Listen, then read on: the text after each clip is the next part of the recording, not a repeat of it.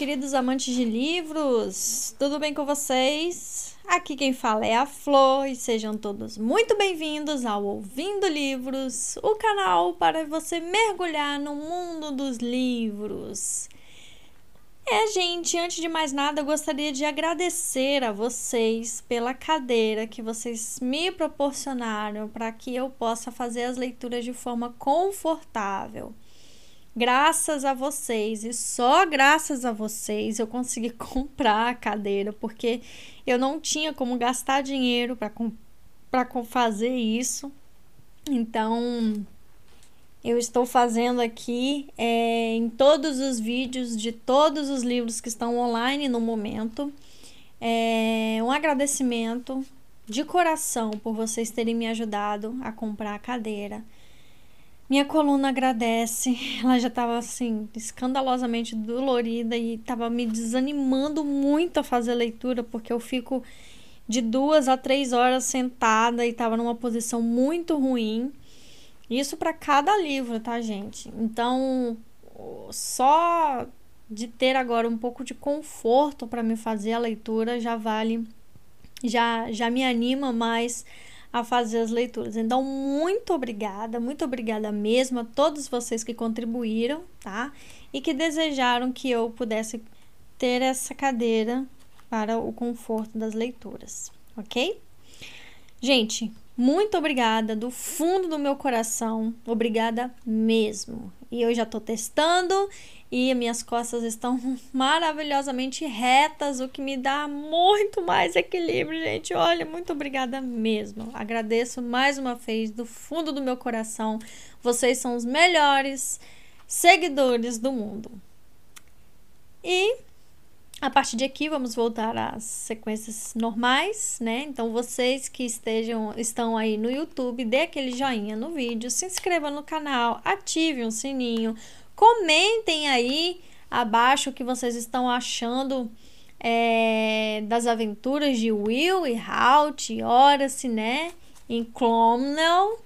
Espero comentários de vocês aí para fazer um engajamento do canal. Ao pessoal do Spotify que está me ouvindo, Vá lá na minha página do Spotify e clique na estrelinha e me dê uma votação lá, por favor. Pode ser uma estrelinha, duas, três, quatro ou cinco, a quantidade que vocês quiserem. Só me dê uma estrelinha para que o Spotify me reconheça ali como um podcast.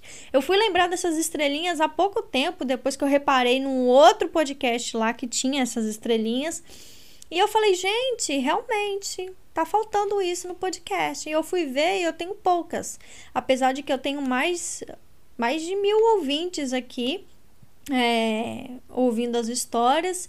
Então eu gostaria que vocês dessem essa atençãozinha lá no Spotify, beleza?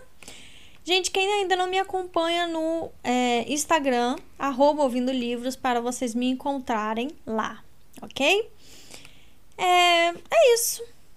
Não tenho mais nada que falar. Vamos aqui dar sequência ao livro de Rangers, Ordem dos Arqueiros. Nós estamos é, indo agora salvar uma cidade, né? Depois de termos conhecido aí o tal do Tennyson, ter visto toda a palhaçada lá, né? Ter visto todo o circo que ele montou para fazer as pessoas acreditarem no Deus dele lá, né? Enfim, agora nós vamos tentar salvar uma outra cidade que estava na vista dele para é, enganar mais o povo aí do de Clomnel, né?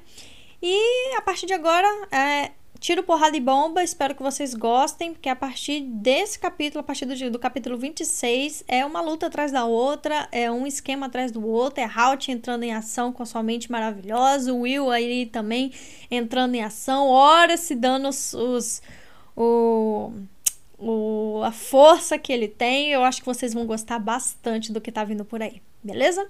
Então vamos ao capítulo 26, né? Espero que vocês curtam. Não esqueçam de escrever aqui embaixo, tá, gente? De comentar, beleza? Então vamos lá. Capítulo 26. Os três amigos tomaram uma rota tortuosa para sair de Monte Chênio. Halt não sabia ao certo se Tennyson os estava observando, mas Se estivesse, o forasteiro os teria visto partir na direção sudoeste. Entretanto, depois que estavam longe da vila, seguiram por várias estradas secundárias e trilhas menores que o conduziram em um círculo gigantesco até estarem a caminho de Craikenes, no leste. Qual era o nome do sujeito que liderou o falso ataque? Halt perguntou ao Will em determinado momento. Driscoll, o rapaz contou. Bom, Precisamos ter certeza de que não vamos dar de cara com ele e com aqueles desleixados que o seguem. Fique de olho em qualquer sinal de pegadas. Will concordou. Todos estavam cientes de que Driscoll e seus 30 homens estavam indo na direção para se encontrar com Padraig e o grupo principal a alguns quilômetros de Caraquenes. Contudo, a tarde se transformou em noite e eles não viram nenhum sinal dos bandidos. Halt pressupôs que o grupo tinha percorrido outro caminho. A lua nasceu cedo e os três companheiros continuaram a cavalgar depois de escurecer, para compensar o tempo perdido com o desvio para o sudoeste.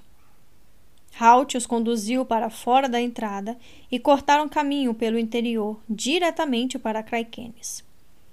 Por volta das 21 horas, viram as luzes da pequena vila do outro lado do campo.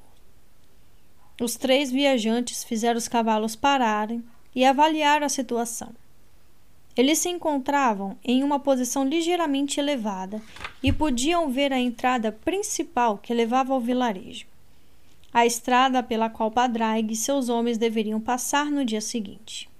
Naquele momento, não havia tráfego no local e nenhum sinal do bando de criminosos.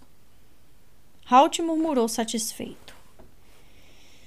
Parece bastante calmo, mas fiquem de olhos e ouvidos atentos. Ele tocou a Belarde com o calcanhar e o cavalinho trotou para a frente. O grupo atravessou outros dois campos e então passou para a entrada principal. Como em sua visita anterior, o posto da guarda estava ocupado por dois vigias. Halt desejou que fossem os mesmos da vez anterior, pois assim pouparia tempo em se identificar. Infelizmente eram outros homens. Eles saíram para a estrada e um deles ergueu a mão para que os três cavaleiros parassem. Idiotas! Halt diz em voz baixa para Will e Horace. Se estivéssemos aqui para causar problemas, poderíamos simplesmente passar por cima deles com os cavalos. A sentinela que tinha feito o sinal para que parassem deu um passo à frente e olhou desconfiada para o grupo. Aqueles não eram viajantes comuns, pensou. Dois deles usavam capas manchadas com capuz, cavalgavam pequenos cavalos desgrenhados e carregavam grandes arcos longos. O outro era mais alto e montava um forte cavalo de batalha. Uma espada comprida pendia ao seu lado e havia um escudo redondo preso na cela atrás dele. Os homens eram combatentes. De repente, a sentinela se deu conta de que poderia haver mais deles. O que querem? Ele perguntou em voz alta. A insegurança fazia com que falasse de forma ríspida e mais estridente do que pretendia. O líder do trio, o homem barbado, inclinou-se para a frente e cruzou os braços sobre o arção da cela. Não queremos fazer mal nenhum. Halt afirmou com voz calma e tranquilizadora, mas que não garantia que suas palavras fossem sinceras. Não cheguem mais perto, a sentinela ordenou. Ele desejou ter trazido a lança que estava no abrigo. O companheiro dele carregava uma, mas ele estava armado apenas com um cacetete longo e pesado. Está bem? Halt respondeu em tom moderado. Estamos satisfeitos em ficar aqui, mas precisamos falar com seu comandante. O nosso. O quê? A sentinela perguntou. Esse vigia não é um soldado. Ora se pensou. O líder da cidade, Halt disse. O chefe das sentinelas. Precisamos falar com alguém que tem autoridade. A sentinela olhou para o arqueiro com desconfiança. Se mandasse seu companheiro Phineas chamar o chefe, ficaria ali sozinho com os três desconhecidos e tal ideia não lhe agradava.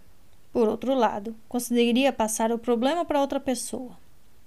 Ele hesitou e então decidiu.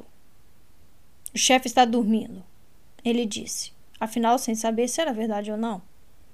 Voltem amanhã. Desmontem, garotos. Halt ordenou. Os três desceram nas celas, apesar da ordem insistente do guarda. Não! Fiquem onde estão! Deem meia volta e vão embora! Ouviram? A voz da sentinela foi sumindo quando se deu conta de que os três estranhos não estavam lhe dando ouvidos. Halt voltou a falar. Vamos largar nossas armas. O arqueiro mais velho foi na frente, para a beira da estrada, soltou o arco longo e o deixou na grama. Will o imitou. O rapaz alto soltou a bainha presa ao cinto e a longa espada de cavalaria se juntou aos dois arcos na grama. Feito isso, os três estranhos voltaram para a estrada longe das armas. Pronto, Halt falou. Agora busque o seu chefe ou comandante de guarda. Ele fez uma pausa de alguns segundos e acrescentou com veemência: Por favor. Os dois guardas se olharam. Phineas deu de ombros. Ele concluiu que os estranhos pareciam confiáveis. Depois, sentiu qual era a preocupação do companheiro. Vá você chamar Conan. Eu fico de olho deles. O homem mais velho soltou um suspiro involuntário de alívio, pois faria qualquer coisa para tirar o problema de suas mãos. Enfio concluiu que seria melhor dar a impressão de que a ideia tinha sido dele e de que era certo quem dava as ordens. Certo. Você os mantém aqui. Eu vou buscar Conan. Phineas levantou uma sobrancelha sem se deixar enganar pelos falsos modos determinados do companheiro. Sim, podemos fazer desse jeito, se você preferir. O outro respondeu com sarcasmo. Será que pode ir antes do amanhecer? Halt perguntou em tom desesperado. O guarda deu um passo na direção do arqueiro com a mão sobre o cacetete. Irei quando estiver pronto, o homem rosnou. E isso é agora, certo? Phineas o interrompeu. O guarda mais velho endireitou o corpo, tentando recuperar a dignidade. Assim, agora mesmo. O homem se virou e foi para a vila apressado. Olhou para trás várias vezes, mas os três estranhos não tinham se mexido. Tranquilo, Phineas estava parado, de frente para eles, apoiando-se casualmente na lança. O guarda se virou e apressou um pouco o passo até estar correndo.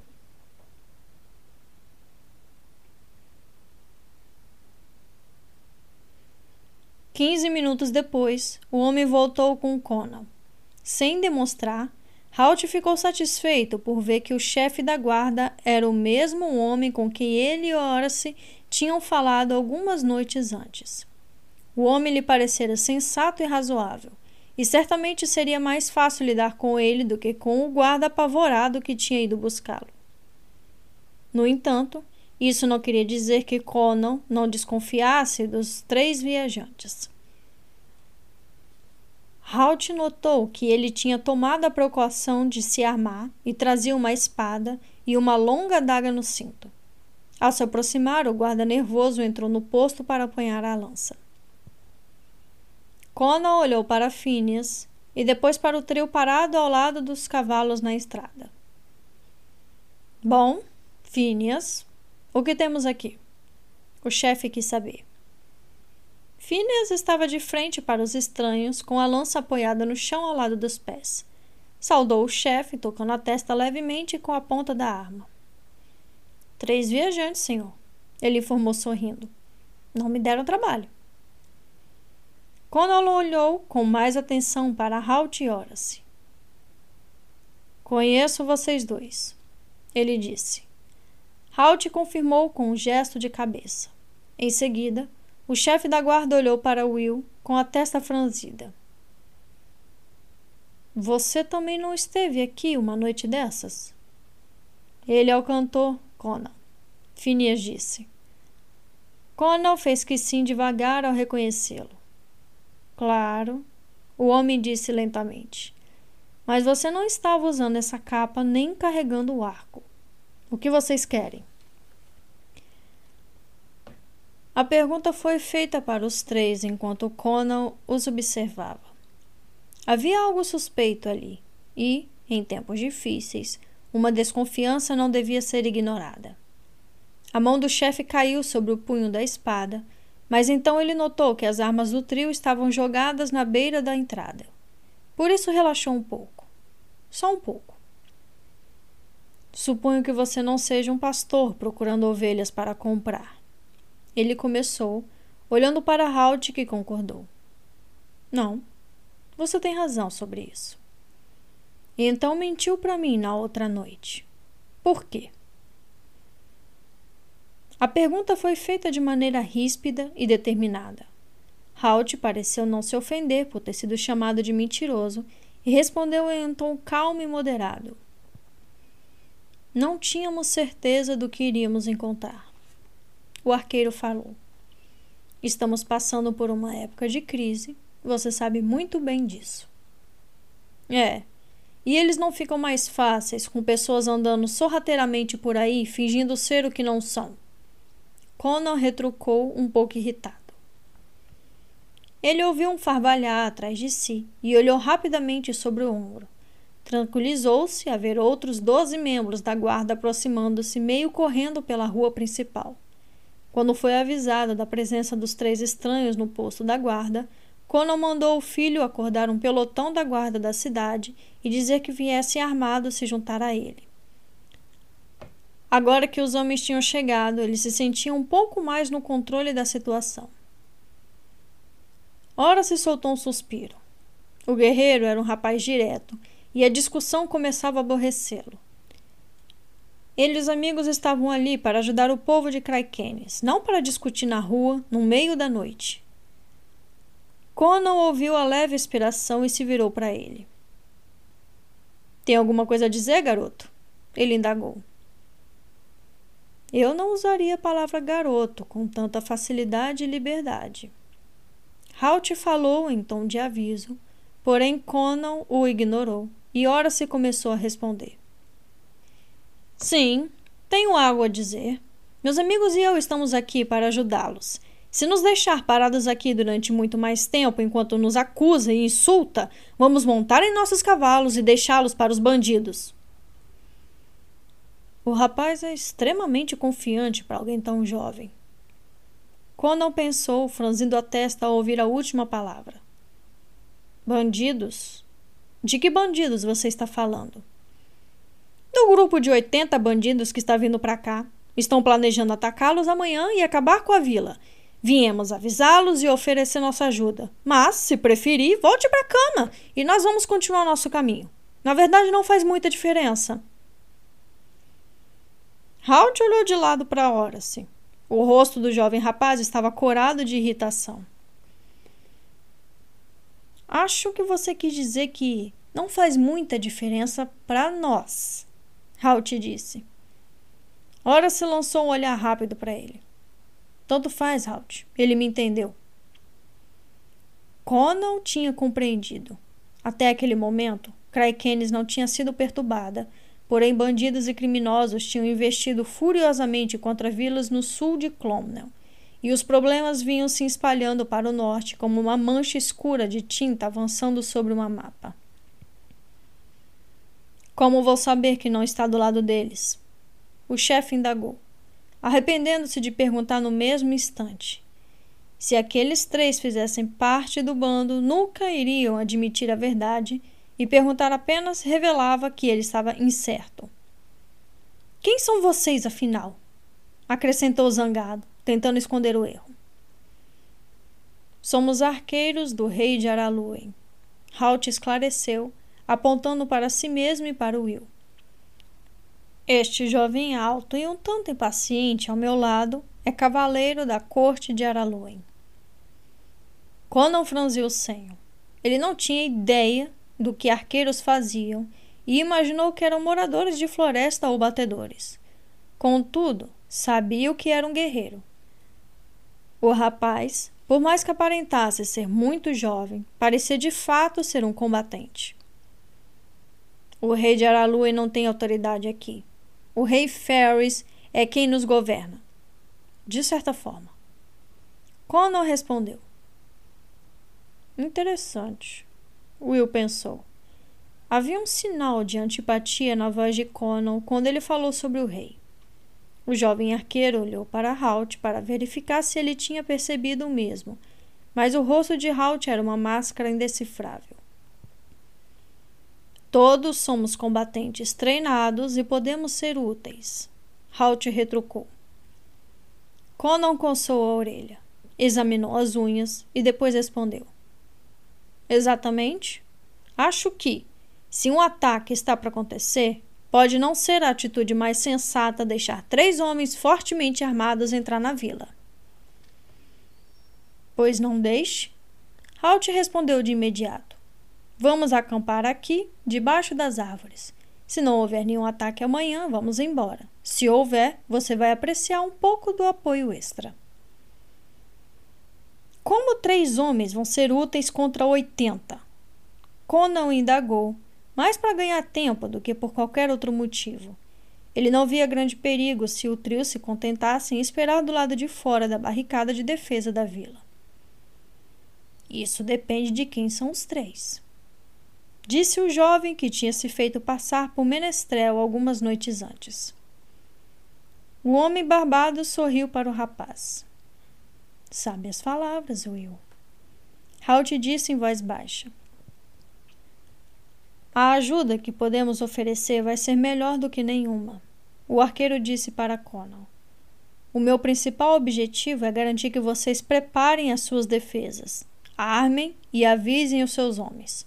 Os criminosos esperam surpreendê-los. Se os encontrarem preparados e à espera, poderão perder um pouco do entusiasmo. Conan pensou no que ouviu e concordou lentamente. Faz sentido, ele disse. Vou ordenar que os homens fiquem de guarda até o amanhecer. Fazemos isso todos os dias. Deixe isso para amanhã. Halt tornou sombrio mas é provável que eles não ataquem neste momento. O arqueiro sorriu. O inimigo imagina que vocês vão estar prontos ao amanhecer. Em quase todos os lugares, fica-se vigiando até o amanhecer, como vocês dizem. Acredito que eles vão esperar que vocês abaixem a guarda se nada acontecer. Se eu fosse o inimigo, atacaria ao meio-dia, quando as pessoas estão mais tranquilas, cansadas do trabalho da manhã e esperando ansiosamente o almoço. Conan observou o homem de barba. Ele era pequeno para um guerreiro, mas tinha um ar de confiança e autoridade. De repente, o chefe da guarda pensou que, se houvesse uma luta, preferiria tê-lo como aliado e não como inimigo. Bom conselho, ele disse. Vamos certificar de que todos estejam preparados. Onde vocês estarão? Halt mostrou a floresta para Conan com um gesto. Vamos acampar entre as árvores e depois nos posicionar naquela colina baixa, fora da linha das árvores. Conan deu um passo à frente e estendeu a mão a Halt. O chefe se sentiu um pouco constrangido por tê-lo tratado com tamanha desconfiança e suspeitas. Eu lhe devo um agradecimento. Ele disse. Agradeça-me amanhã. Halt retrucou, aceitando o cumprimento. Se ainda estivermos todos aqui. Então, o arqueiro, Will e Horace apanharam as armas na grama, montaram em seus cavalos e cavalgaram pelos campos na direção norte. O grupo tinha percorrido cerca de 100 metros quando Horace conduziu Kicker para perto de Abelard. Halt! Ora se disse. O arqueiro olhou para ele. Tem alguma coisa que o está incomodando? Sim. Acabo de lembrar que deixamos o nosso equipamento para acampar em Monte Shannon. Ora se disse. É, eu também pensei nisso. O arqueiro respondeu com um profundo suspiro. exatamente depois de dizer ao homem que iríamos acampar entre as árvores. Ora se olhou para o céu, nuvens escuras o atravessavam. Impelidas pelo vento, escondendo as estrelas enquanto passavam. Você acha que vai chover hoje à noite? Provavelmente. Halt respondeu sombrio. Fim do capítulo 26. Capítulo 27 Realmente choveu. Uma chuva fraca que caiu por cerca de 15 minutos logo após a meia-noite. Mas o lugar que escolheram para acampar não era tão desconfortável quanto Halt e Ora se tinham previsto. Eles tinham se esquecido de que Will carregava uma barraca e o seu equipamento de camping. As barracas comportavam só uma pessoa, mas era possível espremer duas em seu interior, e um do grupo deveria ficar de guarda. Will ficou com o turno final e, quando a manhã se estendia lentamente sobre os campos e os pássaros despertavam nas árvores e arbustos, ele viu Halt rastejando para fora da barraca baixa. O arqueiro mais velho olhou as manchas úmidas em seus joelhos com aborrecimento. É impossível sair de uma barraca baixa como esta em um terreno molhado sem molhar as calças, refletiu. Halt se espreguiçou e andou até onde Will estava, observando a estrada, embrulhado em sua capa. Algum sinal deles? Halt perguntou. Até agora, não. O jovem arqueiro respondeu, sacudindo a cabeça. Pensei que você tinha dito que um ataque ao amanhecer seria óbvio demais e que eles provavelmente só atacariam por volta do meio-dia. O rapaz acrescentou. Halt pegou o cantil de seu ex-aprendiz e entornou um longo gole de água fresca, deixando-a rolar na boca para depois cuspi-la. É verdade, mas não seria impossível eles decidirem tomar o caminho mais óbvio. Halt retrucou. É uma situação como eles pensam que eu penso que eles vão fazer X, então eles fazem Y, porque eu não iria pensar que eles iriam pensar nisso. Mas, então, porque eu poderia achar que sei o que eles estão pensando, eles vão acabar fazendo X. Porque eu não iria pensar que eles iriam pensar desse jeito. Will disse. Halt olhou para Will em silêncio por um longo tempo. Você sabe que eu estou quase tentada a pedir que repita isso, né? Acho que eu não conseguiria. Will sorriu desanimado. Howdy se afastou para procurar o bolo de café na mochila de Will. Nós poderíamos acender uma pequena fogueira, o arqueiro sugeriu. Eles não vão vê-la entre as árvores e, se sentirem o cheiro da fumaça, acharão que está vindo de Kraikenes. O rapaz se animou ao ouvir a sugestão. Ele tinha imaginado que teria uma refeição fria e a ideia de tomar café quente era uma surpresa agradável. Alguns minutos depois, Ora se rastejou para fora da barraca. O guerreiro fez esforço para sair apoiado nas mãos e ponta dos pés, sem deixar os joelhos tocarem o chão molhado. Halt fez uma cara feia ao vê-lo se levantar em um salto atlético. Detesto jovens. O velho arqueiro disse para si mesmo. Ora se andou até a fogueira, ofereceu uma caneca de café para Will e voltou para pegar outra. Os três ficaram parados, sentindo que a bebida quente e revigorante expulsava de seus músculos as câimbras provocadas pela noite passada no chão úmido e duro. Halt precisou de um pouco mais de tempo para obter o resultado desejado. O arqueiro proferiu resmungos desagradáveis sobre os jovens outra vez. Horace e Will, sensatamente, decidiram ignorá-lo. Depois de alguns minutos, Horace perguntou: Então, qual é o plano para hoje, Halt? Halt apontou para um pequeno outeiro a alguns metros da linha das árvores. Aquela vai ser a nossa posição. Will e eu vamos ver se podemos reduzir um pouco o grupo de Badrag. Ele olhou para o seu antigo aluno. Não se arrisque e, sempre que puder, Atire para ferir os homens ou para colocá-los fora de combate. O mestre percebeu a pergunta silenciosa no olhar de Will e prosseguiu. Eu sei. Esses homens são matadores e assassinos. Não tenho nenhum escrúpulo em atirar para matar. Mas um homem ferido significa dois fora da batalha, o segundo tem que parar e dar assistência a quem caiu. Pensei que você estava ficando sensível agora que está velho. Ora se comentou sorrindo. O arqueiro não respondeu, apenas olhou para Horace durante um longo momento. O guerreiro quis poder retirar o que havia dito. Nas últimas semanas, tinha notado que Halt ficava um tanto irritadiço quanto a ideia de envelhecer vinha à tona. Desculpe, Halt. Horace acabou murmurando. Halt não disse nada, mas resmungou zangado. Ora, se de repente achou necessário se concentrar profundamente na tarefa de ajustar a fivela do cinto. Halt o deixou sofrer por alguns momentos e depois pediu que o escutasse. Ora-se, quero que você fique montado e pronto, mas fique fora da vista até eu chamá-lo. E quero que coloque algo em cima do seu escudo.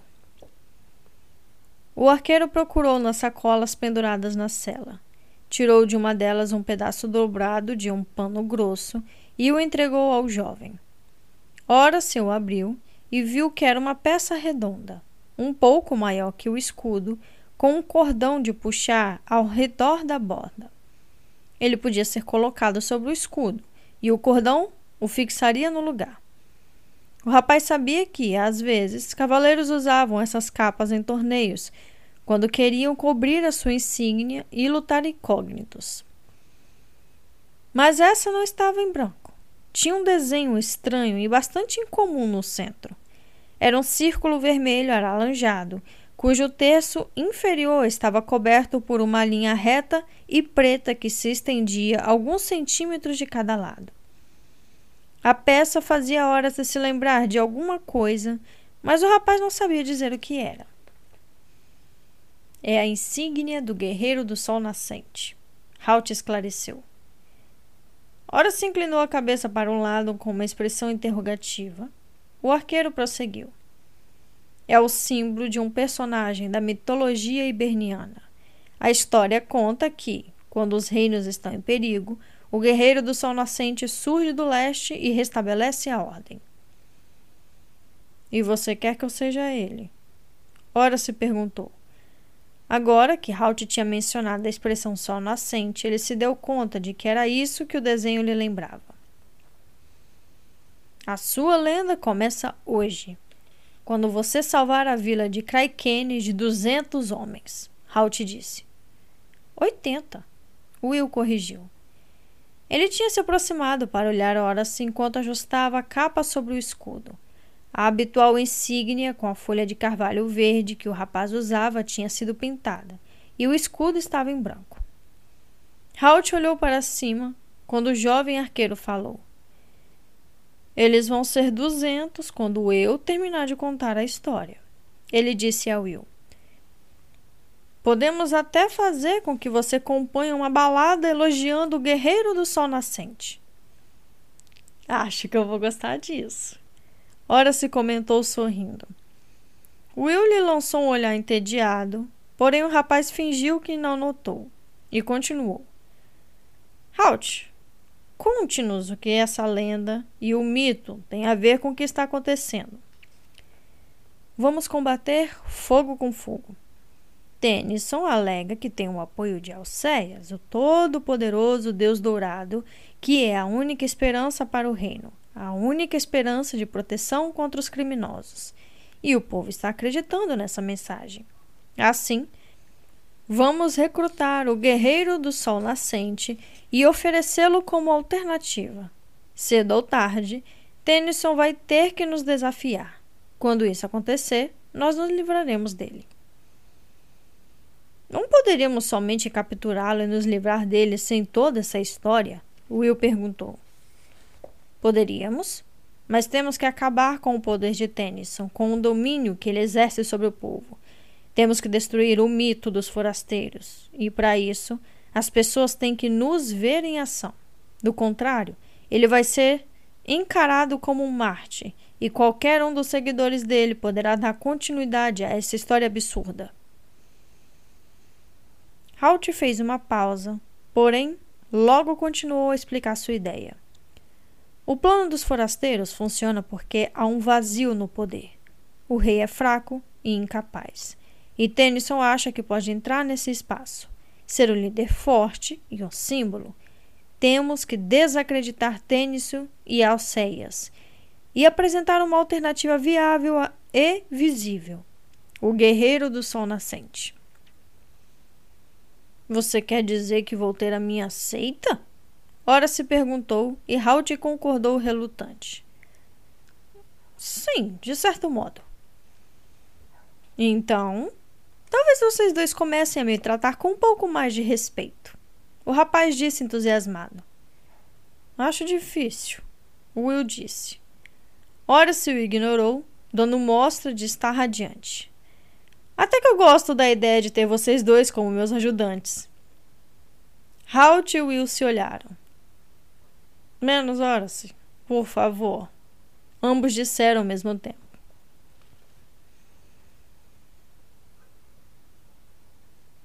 A manhã passou devagar. Depois que o sol secou a barraca, Will a aguardou com a maioria dos itens do seu equipamento de camping.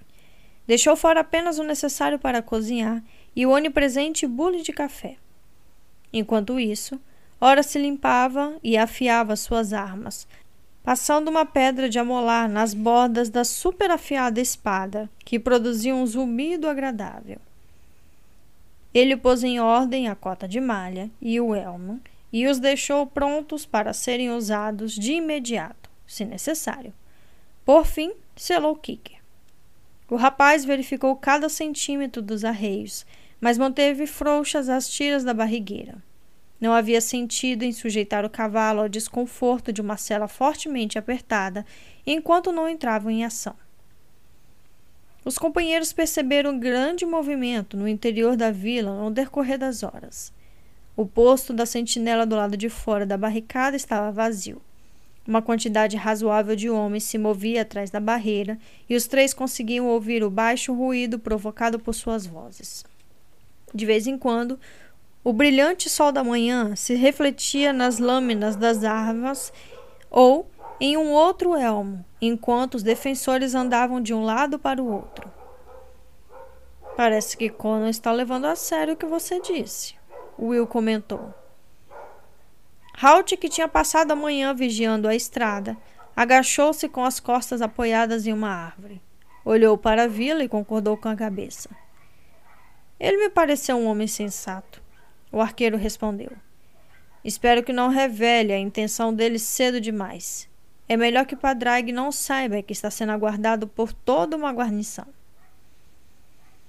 Talvez isso seja pedir demais, Will retrucou. É mais provável que Conan pense que uma demonstração de força consiga evitar uma luta. Mas não vai. Halt disse de cara feia. Nós dois sabemos disso, Will respondeu. Mas e Conan? Apesar do ceticismo do trio, parecia que Conan tinha compreendido o valor do fator surpresa e a inevitabilidade de um ataque. Quando o sol surgiu e subiu um pouco mais perto da posição do meio-dia, eles observaram uma nítida diminuição do movimento ao redor da barricada. Os homens que se encontravam de serviço não estavam mais esticando os pescoços sobre o muro improvisado para ver se o inimigo se aproximava, e mal se ouvia rumores de conversa. A vila aparentava tranquilidade. Não havia sinal de nenhum morador, nenhuma indicação de que Kraikenes estava no aguardo de um ataque. Um observador pensaria que os aldeões se encontravam relaxando à espera do almoço, talvez pensando em tirar um cochilo depois.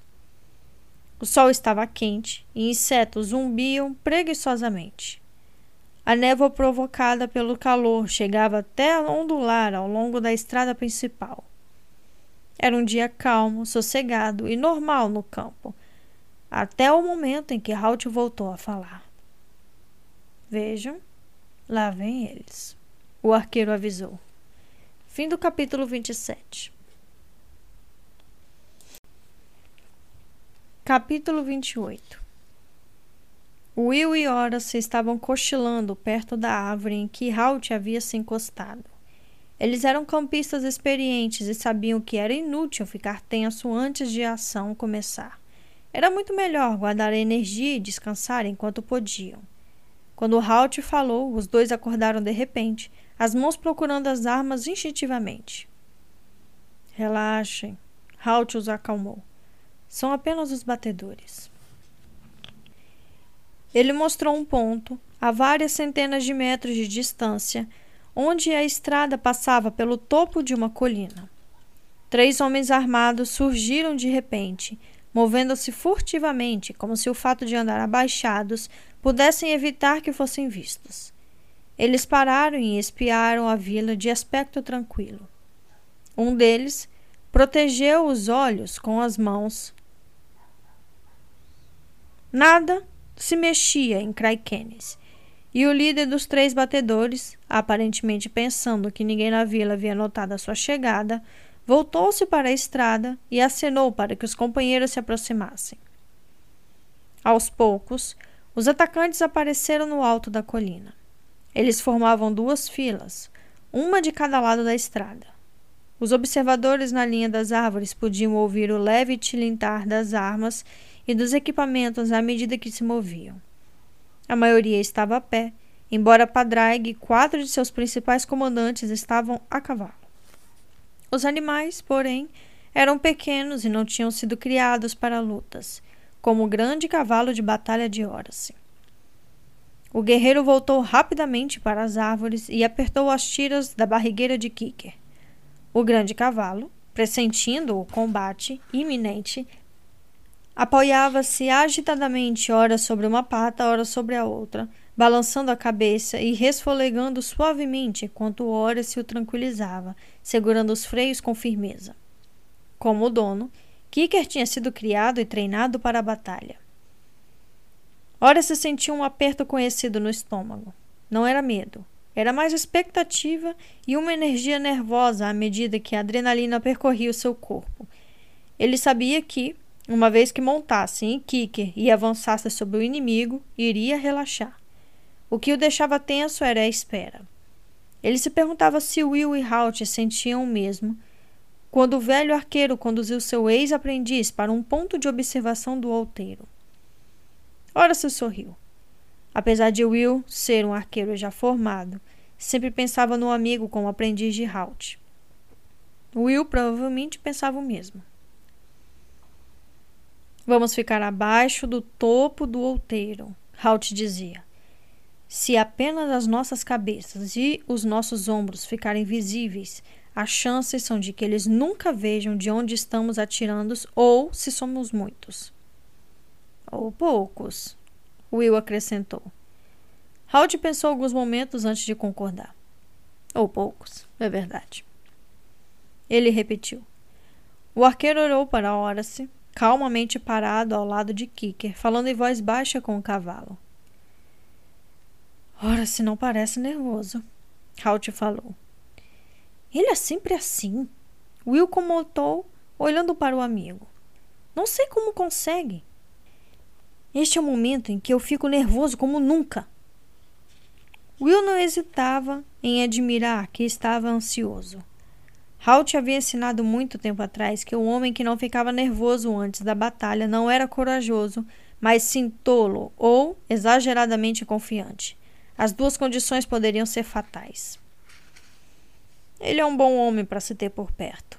Halt concordou. Então, o experiente arqueiro fez um gesto de cabeça na direção do inimigo. Olhe, eles estão se preparando. Os criminosos pararam de avançar, faltando 50 metros para a vila. As duas fileiras se espalharam, formando duas filas mais amplas. Padraig e seus companheiros permaneceram atrás da formação. Um grito de alarme foi dado na vila e alguém começou a tocar um sino. Um homem apareceu na barricada e, mesmo daquela distância, Will e Halt o reconheceram. Conan. Parem aí! Ele gritou.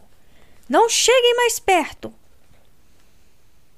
Ouviam-se sons cada vez mais fortes de pânico e alarmes vindo do interior da vila.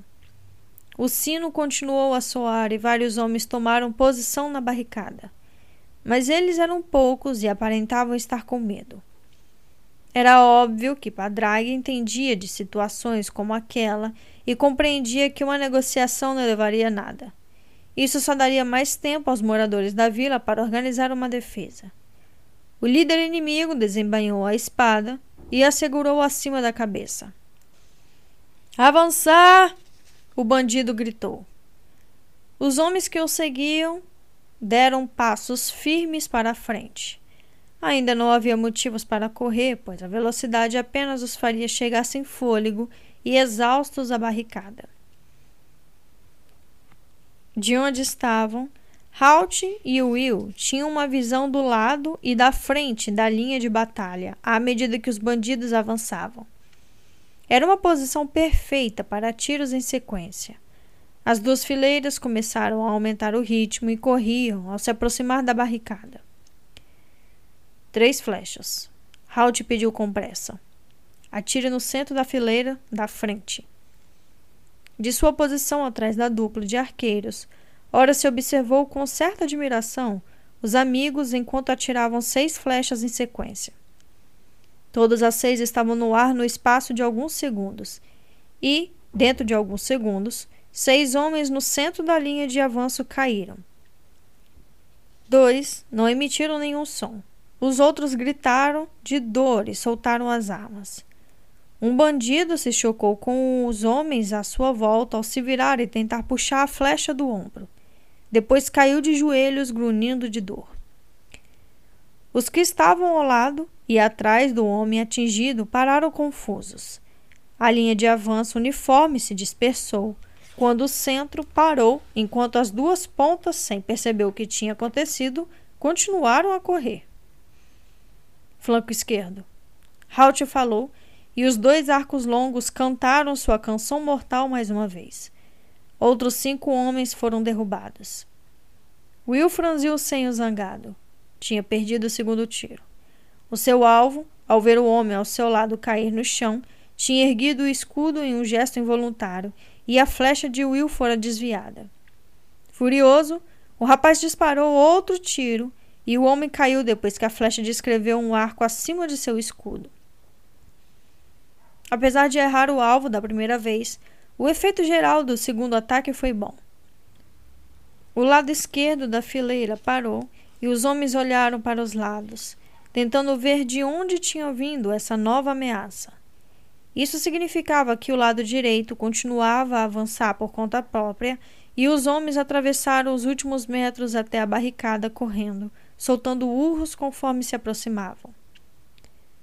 Os urros foram respondidos por gritos de raiva e desafio, quando um grupo inesperadamente grande de defensores apareceu acima da barricada, investindo contra os atacantes que tentavam escalar a barreira improvisada, feita de carroças, baús, mesas, fardos de feno, madeira e peças avulsas de mobília. Algumas armas dos defensores também eram improvisadas. Lâminas de cegadeiras e foices montadas em longos cabos distribuídas entre lanças e espadas brandidas pelos defensores. Will também viu vários forcados.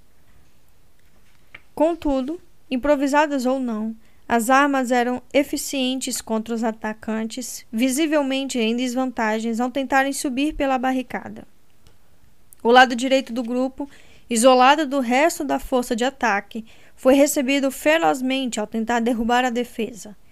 Os bandidos caíram para trás, deixando vários de seus companheiros estendidos, sem vida no chão e na barricada.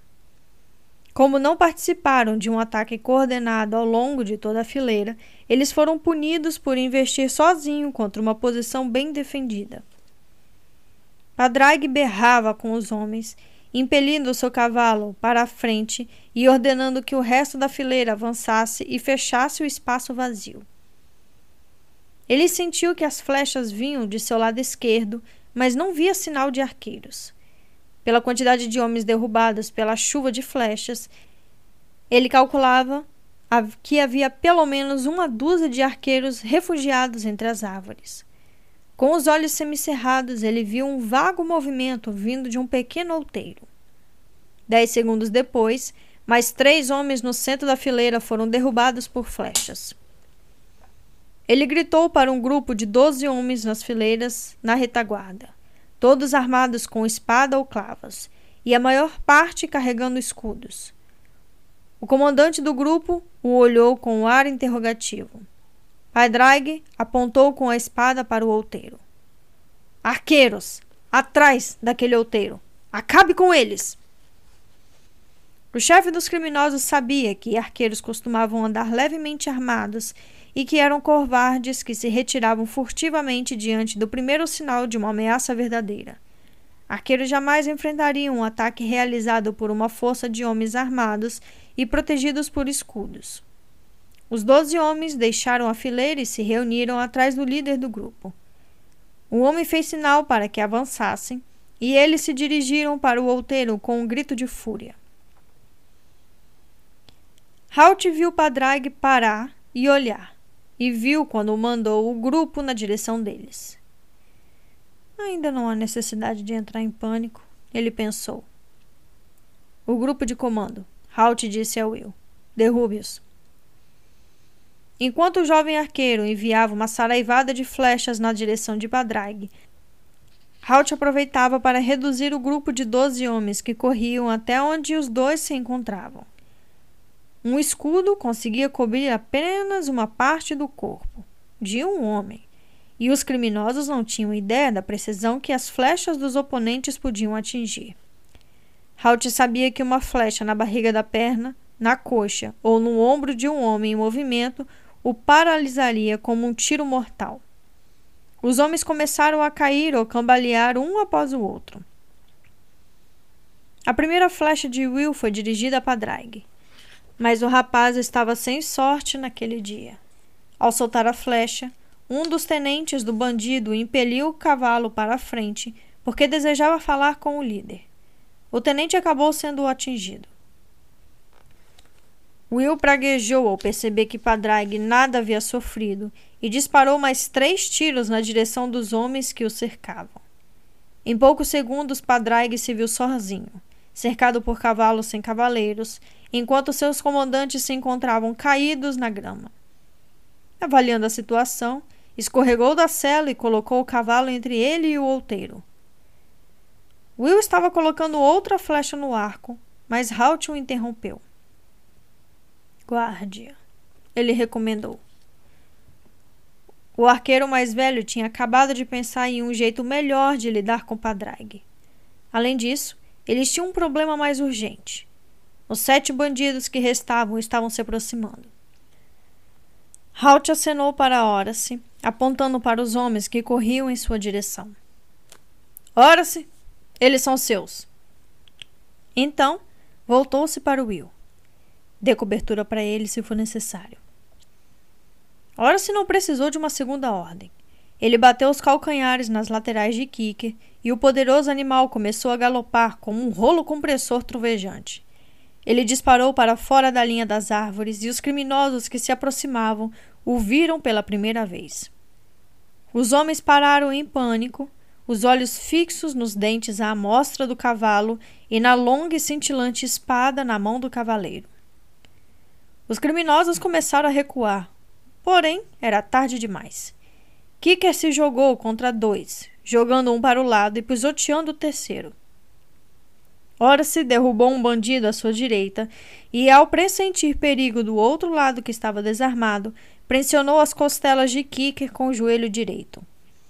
O cavalo reagiu de imediato, recuando nas patas traseiras e girando meio círculo. O ombro da criatura colidiu com o bandido que estava para atacar Horace.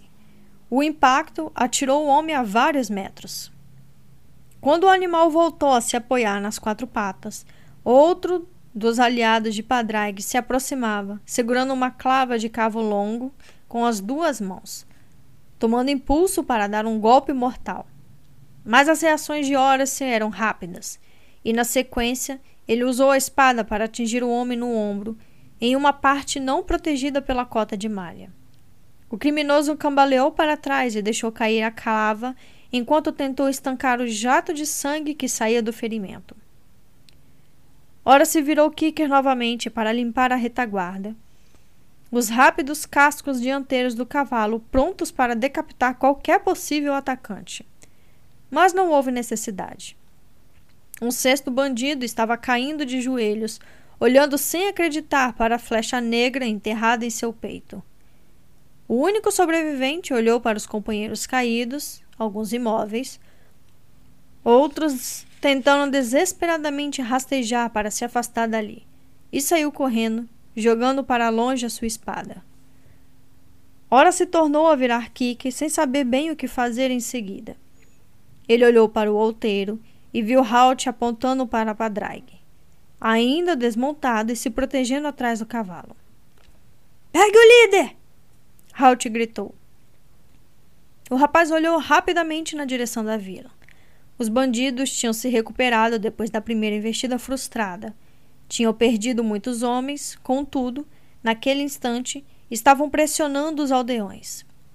Halt sentiu que o ponto-chave da situação era Padraig. Se os criminosos o vissem derrotado, logo se entregariam. Ora se acenou com a espada, mostrando que tinha entendido, e virou Kicker mais uma vez. Ele viu o líder dos bandidos se protegendo das flechas atrás do cavalo e franziu os lábios com desprezo ao se dar conta de que Padraig também estava afastado da batalha na barricada. O rapaz cutucou Kicker com os calcanhares e o fez seguir a meio galope na direção do bandido. Padraig ouviu o retumbar dos cascos cada vez mais perto. Amedrontado, tinha visto Horace derrotando sete de seus homens. Agora ele era o alvo do guerreiro, com o símbolo do sol nascente. O criminoso decidiu arriscar a ser atingido pelas flechas e subiu na cela com dificuldade. Virou o cavalo e o fez galopar na direção ao sul. Mas Kicker, apesar do lento trote inicial, era mais rápido do que o animal do líder dos bandidos e aos poucos diminuiu a distância entre eles. Padraig olhou para trás assustado e viu que o jovem guerreiro estava prestes a alcançá-lo. Chocado e surpreso, o fora da lei percebeu que o seu perseguidor não passava de um rapaz. O rosto era jovem e sem barba. Padraig pensou que talvez ele tivesse derrubado aqueles sete homens por um feliz acaso. Afinal, o seu bando era composto de assassinos e bandidos, não combatentes treinados, ao passo que ele mesmo tinha sido treinado como soldado. O homem virou o cavalo a fim de ficar frente a frente com o inimigo, desembainhou a espada e colocou o escudo no braço esquerdo. Ora se puxou as rédeas de Kike a alguns metros de sua presa. O jovem viu o ódio aumentando no olhar do adversário, avaliou a espada e o escudo. Ora se constatou que Padraig sabia o que estava fazendo. Jogue sua espada no chão e se renda, Vou dizer isso apenas uma vez. O guerreiro ordenou ao líder dos bandidos. Em resposta, Padraig resmungou entre os dentes e fez o cavalo avançar, desferindo um golpe por cima da cabeça de Horace. Kirker andou para o lado e o guerreiro desviou a espada com o escudo. O golpe em resposta atingiu o escudo de Padraig com força e quase o fez cair do cavalo. Mas o bandido se recuperou, virou o cavalo desajeitadamente e correu para outra investida. Ele desferiu golpes às cegas no jovem guerreiro que, satisfeito em cansar o rival, se desviava com facilidade. Finalmente, Padraig recuou, o peito subindo e descendo pela exaustão, o suor escorrendo pelo rosto.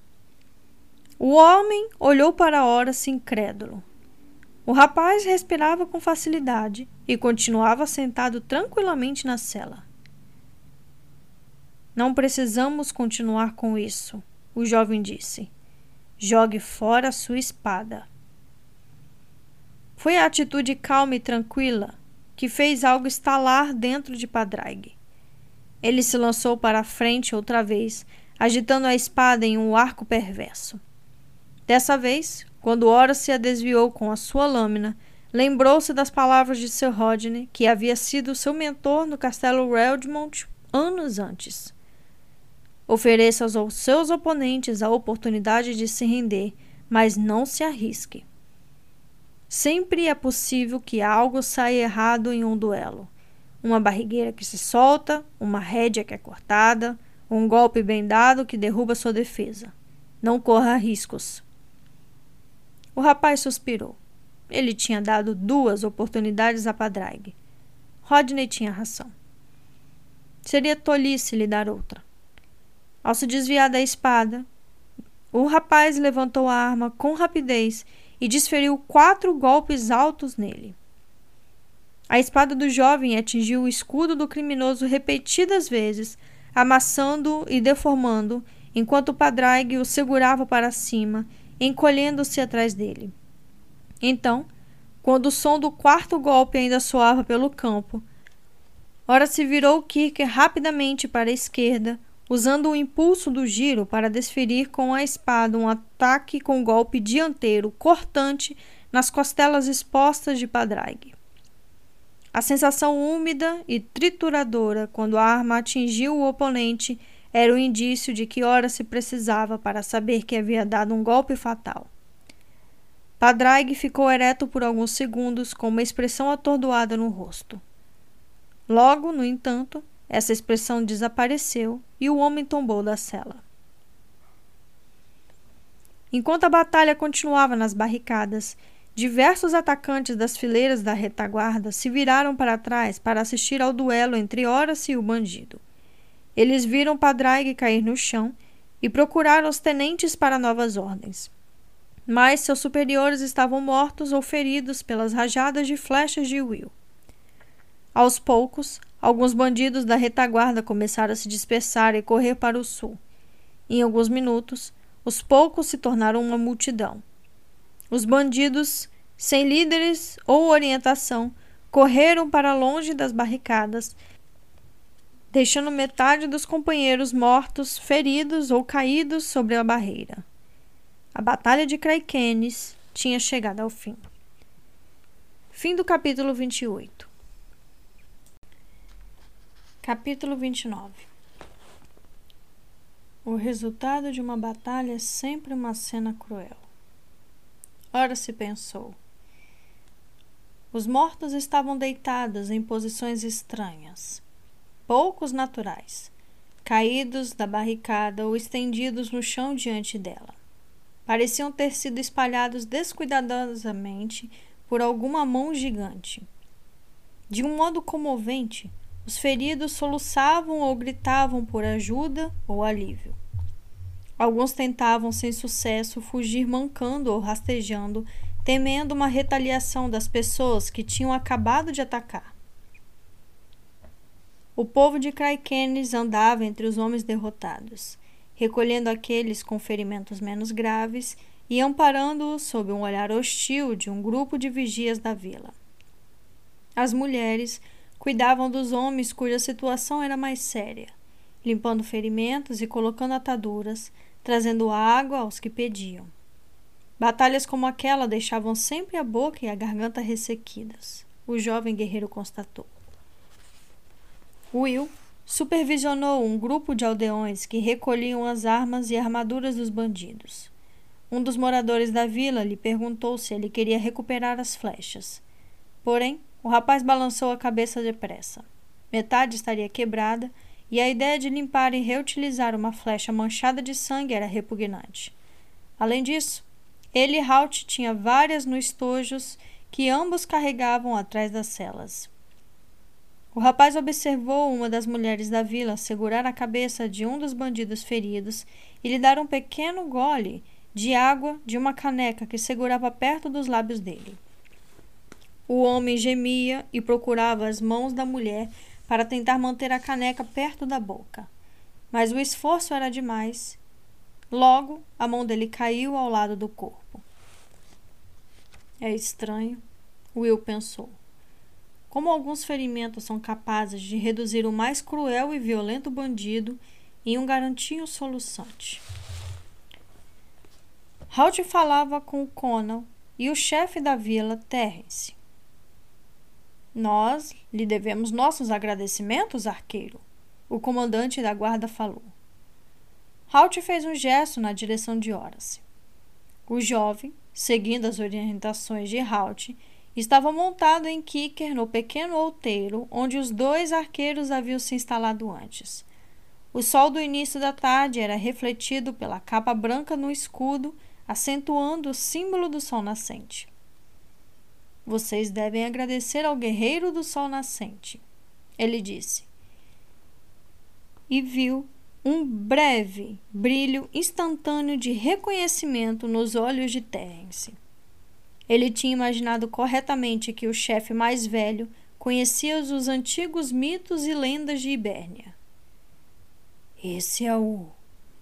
Ele parou sem querer ousar pronunciar tão lendário nome. Quem mais poderia ser? Halt indagou. Você está vendo o símbolo do sol nascente e seu escudo. Você o viu derrubar nove inimigos com a espada para chegar ao líder, que agora está morto ali. Havia sete homens no grupo que ora se atacou, mas Halt sabia que sempre era possível exagerar os números. Terence protegeu os olhos com a mão e espiou a figura alta no cavalo de batalha baio. O guerreiro parece imponente, ele pensou. Ora-se, por outro lado, estava atordoado. Desejava tomar parte na limpeza após a batalha. Porém, Halt tinha lhe dito para montar Kicker, cavalgar até o outeiro e ficar lá. Pareça enigmático, ele tinha instruído. Ora se concordou, mas em seguida franziu a testa. Como eu faço isso? O rapaz perguntou. Halt olhou para ele surpreso e o jovem acrescentou depressa. Se eu parecer enigmático do jeito errado, você vai se zangar comigo. Por isso preferi tirar a dúvida. Tudo bem. Dê a impressão de que tem muito a dizer, mas não diga nada. Halt ensinou. O arqueiro percebeu a dúvida no olhar de Horace e logo alterou as instruções. Esquece. Faça uma cara como se alguém tivesse posto um peixe estragado embaixo do seu nariz. Ah, tá, isso eu posso fazer. Ora se respondeu e se afastou a meio galope, treinando como franzia os lábios, repugnado, enquanto cavalgava. Naquele momento, parado ali, viu Halt gesticular na sua direção e observou o inconfundível princípio de interesse por parte do homem mais velho, Terence. Ele se perguntou brevemente sobre o que estariam conversando e suspirou. Halt sabia mostrar um lado ardiloso quando queria. Tinha certeza de que era algo que ele desaprovaria e também tinha certeza de que, o que quer que fosse que Halt estava dizendo, tinha pouco a ver com a verdade. Na barricada, Halt continuava a acrescentar detalhes ao tema da identidade do guerreiro. Você conhece a lenda? Ele disse a Terence. O arqueiro sabia que o homem a conhecia, mas achou melhor contá-la mesmo assim. O guerreiro do sol nascente virá do leste quando seis reinos estiverem correndo perigo. Terence concordava enquanto o arqueiro falava. Halt olhou rapidamente para Conan e viu o ceticismo no olhar do homem mais jovem. Não importava. Não esperava que um homem prático como Conan aceitasse velhos mitos e lendas. Pelo menos o chefe da guarda tinha visto a inquestionável habilidade de Horace com as armas. Que tipo de agradecimento o seu guerreiro do sol nascente espera? Conan perguntou. Ele está procurando uma recompensa? A leve pausa antes de pronunciar o nome era um indício claro de que não dava valor à lenda. Era óbvio que o rapaz esperava que Halt exigisse algum tipo de recompensa monetária em nome do guerreiro. Halt lhe lançou um olhar sério e firme. Não precisa agradecer. Apenas espalhe que o guerreiro do sol nascente voltou para trazer ordem a Clomnel. Halt lhe disse. O arqueiro viu Conan ficar levemente surpreso e sorriu calmamente para si mesmo. embora mantivesse a expressão imperturbável. Não importava que Conan não acreditasse. Halt tinha notado que vários dos aldeões que trabalhavam por perto o tinham escutado e estavam olhando com interesse para o guerreiro montado no cavalo de batalha. O arqueiro ouviu o nome Guerreiro do Sol Nascente ser repetido várias vezes em voz baixa. Boatos e rumores sobre a aparição do guerreiro iriam se espalhar nos próximos dias. Halt sempre se perguntava como tais coisas conseguiam se espalhar tão depressa por um feudo ou condado. Mas ele sabia que isso acontecia e era só do que precisava. O velho arqueiro também sabia que, quanto mais longe os boatos fossem, mais exagerados se tornariam. Estava disposto a apostar que até o fim da semana a história contaria que o guerreiro do sol nascente tinha enfrentado o bando de Padraig sozinho em um campo aberto e derrotado todos com três golpes poderosos de uma espada em chamas. Vamos fazer isso. Terence garantiu com veemência. Conan examinou o rosto de Halt. Tinha confiado instintivamente nesse estranho de barba grisalha quando se encontraram na noite passada, e a confiança mostrou estar acertada. Agora sentia que o arqueiro desejava que o boato fosse espalhado e não viu mal nenhum nisso. Ele não era idiota e tinha ouvido rumores sobre um bando religioso que viajava por Clomnel com um profeta que alegava oferecer segurança e proteção sob as asas de seu Deus. O chefe da guarda suspeitava que Halt estava agindo de modo a desacreditar esse grupo, porém desconhecia o motivo. O que importava é que ele confiava no homem com a capa manchada e gostava dele. Conan tinha pouco tempo para se importar com mitos e lendas e nenhuma vontade de voltar a sua atenção às seitas religiosas. Certo? Vamos. Conan concordou. Os seus olhos encontraram Halt e os dois se mostravam compreensivos um com o outro. O arqueiro agradeceu com um gesto de cabeça e Conan continuou: Vai passar a noite aqui? Você é bem-vindo para entrar na cidade dessa vez, acrescentou com um sorriso.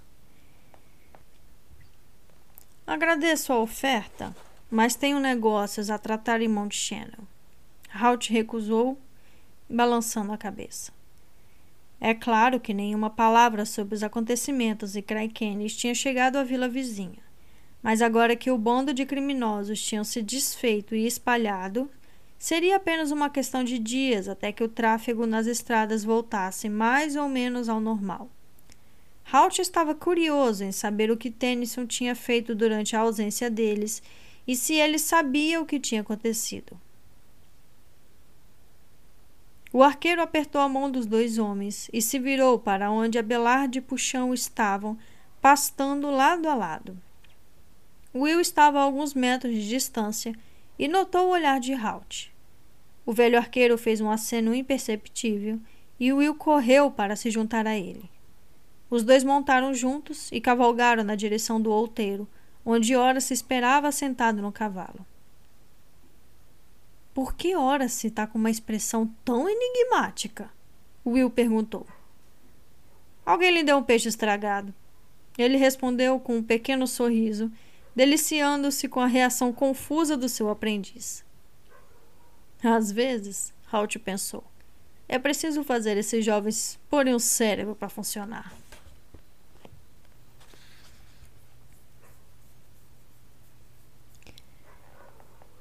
Monte Shannon estava deserta. Não mais que meia dúzia de antigos moradores havia permanecido na cidade, pessoas velhas ou doentes demais para viajar, e eles pareciam ansiosos para não ser vistos. Os três araluenses cavalgaram pela rua principal da vila, onde somente janelas fechadas e portas trancadas os saudavam. De vez em quando, flagravam um rosto em uma janela, mas ele rapidamente se abaixava quando seu dono recuava para não ser visto. Já estavam no final da tarde e as longas sombras criadas pelo sol que se punha pareciam acentuar o ar de abandono que tomava conta da vila. Halt cutucou Abelarde para que trotasse e os jovens acompanharam o ritmo. O grupo se dirigiu ao terreno do mercado e o encontrou vazio. As barracas tinham sumido. O grande pavilhão branco que Tennyson tinha usado como quartel-general também não estava mais lá. O único sinal de habitação recente eram as duas pequenas barracas verdes montadas em um canto distanciado do grande campo vazio. Havia um grande trecho chumascado no centro do campo, indício de uma grande fogueira. Toda a grama ao redor estava achatada, pisoteada por várias centenas de pés. O que você acha que aconteceu aqui? Will indagou, indicando o círculo escurecido. Diria que os aldeões estavam agradecendo a Oceias por salvá-los. Halt respondeu, depois de observar o local por vários segundos. Você quer dizer que poderiam ter acendido uma fogueira e feito uma festa em minha honra em Kraikene se eu quisesse? Ora se perguntou. Halt e Will olharam para ele. Bom, você disse para eles que eu salvei a vila, né? O rapaz justificou em tom de desculpas. Sim, Halt disse. E daí? E você sabe, eu gostaria que me agradecesse. Talvez uma fogueira, talvez até um banquete. Eu teria garantido que os meus fiéis servos recebessem uma parcela justa. Ele concluiu, indicando os dois amigos com um gesto largo da mão. Então ele estragou o efeito, deixando que um sorriso surgisse em seu rosto. Halt murmurou algo inaudível e fez a bailar de partir a meio galope na direção das barracas. Eu só estava sendo enigmático. Ora se gritou atrás dele. Naquela noite, eles levantaram acampamento e cavalgaram até a vila, onde bateram insistentemente na porta da pousada às escuras. Não houve resposta às repetidas tentativas de fazer alguém surgir do interior. Ora se recuou até a rua e gritou para o alto com toda a força dos pulmões: Olá! Pessoal da pousada! Tem alguém aí? Olá! Will e Halt se encolheram ao som da gritaria repentina. Avise quando for fazer isso, tá bom? Will falou mal-humorado. Eu só estava tentando ajudar. Ora se retrucou com um olhar triste. Mas não houve necessidade de uma resposta da pousada. Enquanto estavam ali parados e hesitantes, perguntando-se se deveriam arrombar a porta, ouviram o ruído de passos arrastados uma mulher idosa, curvada pela idade, enrolada em um chale, saiu de uma cabana perto da pousada, imaginando quem poderia estar causando aquela agitação. Ela olhou para os três com os olhos úmidos e sem vida, sentindo instintivamente que aqueles estranhos não representavam perigo para ela. Eles foram embora. Todos eles. A mulher contou. Foram para onde? Halt perguntou, e ela fez um gesto vago na direção do norte. Seguiram o profeta até Dunkilt. Foi o que disseram. Dunkilt? Halt repetiu. Esse não é o castelo do rei Ferris? A mulher fitou com os olhos castanhos, inteligentes, e assentiu. É isso mesmo. O profeta você está falando de Tennyson. Will interrompeu. Irritada com a interrupção, a senhora o fitou com a careta. É, o profeta Tennyson. Ele disse que é lá que o Deus dele trará paz para o reinado outra vez. Ele chamou o povo de Monte Chênio para segui-lo e levá-lo até lá, para essa paz. Todos foram, como os simplórios que são. Mas a senhora não foi. Halt falou. Seguiu-se um longo silêncio enquanto a mulher os observava. Não, ela disse finalmente. Alguns de nós veneramos os velhos deuses. Sabemos que eles nos mandam tempos bons e ruins para nos testar. Não confio em um Deus que promete apenas coisas boas. Por que não? Ora se perguntou com delicadeza. Um Deus que nos dá coisas boas e más em quantidade iguais não pede muita coisa em troca. Ela respondeu. Talvez uma ou duas orações, ou o sacrifício de um animal de vez em quando. Mas um Deus que promete apenas coisas boas? Hum. Ela sacudiu a cabeça e fez um sinal para afastar o mal. Um Deus como esse sempre vai querer algo de você. Halt sorriu para ela, concordando com um gesto de cabeça, reconhecendo a sabedoria que vem com os anos, assim como o ceticismo que a acompanha. Receio que a senhora esteja certa, mãe, o arqueiro disse. A mulher não fez caso do elogio. Eu sei disso, ela replicou. Olhe, Há uma pequena porta lateral que nunca está trancada. Podem entrar por ela. Talvez assim vocês parem de bater e gritar até acordar os mortos. Ela mostrou a rua estreita ao lado da pousada com um gesto. Virou-se devagar e voltou para a cabana e o calor de sua lareira. O ar do fim da tarde não trazia nenhum conforto para seus velhos ossos. Nesta altura da vida, ela refletiu. Uma pessoa precisa ficar perto do fogo. Os companheiros encontraram a porta e entraram na pousada. Enquanto Halt acendeu o fogo e algumas velas, ora se procurou a despesa com comida. E Will levou os cavalos para abrigá-los no celeiro atrás do prédio principal. Um pouco mais tarde, os três estavam confortavelmente sentados ao redor do fogo, comendo pedaços de pão e queijo meio velhos, com algumas fatias de presunto do campo e maçãs ácidas da região. Tudo acompanhado do imprescindível café. Halt olhou em volta do aposento deserto, que normalmente estaria lotado de clientes. Enfim começou. Ele disse. A fase final do plano de Tennyson, o padrão habitual dos forasteiros. Agora ele tem um grupo de convertidos pronto para testemunhar sobre a sua habilidade de fazer bandidos caírem de medo e fugirem. Provavelmente conseguiu que alguns dos seus ajudantes trouxessem outros grupos de vilas que ele salvou no sul. Eles vão passar de vila em vila e o bando vai se tornar maior a cada dia. A histeria aumentará à medida que mais pessoas se juntam a ele. E por fim, Will disse.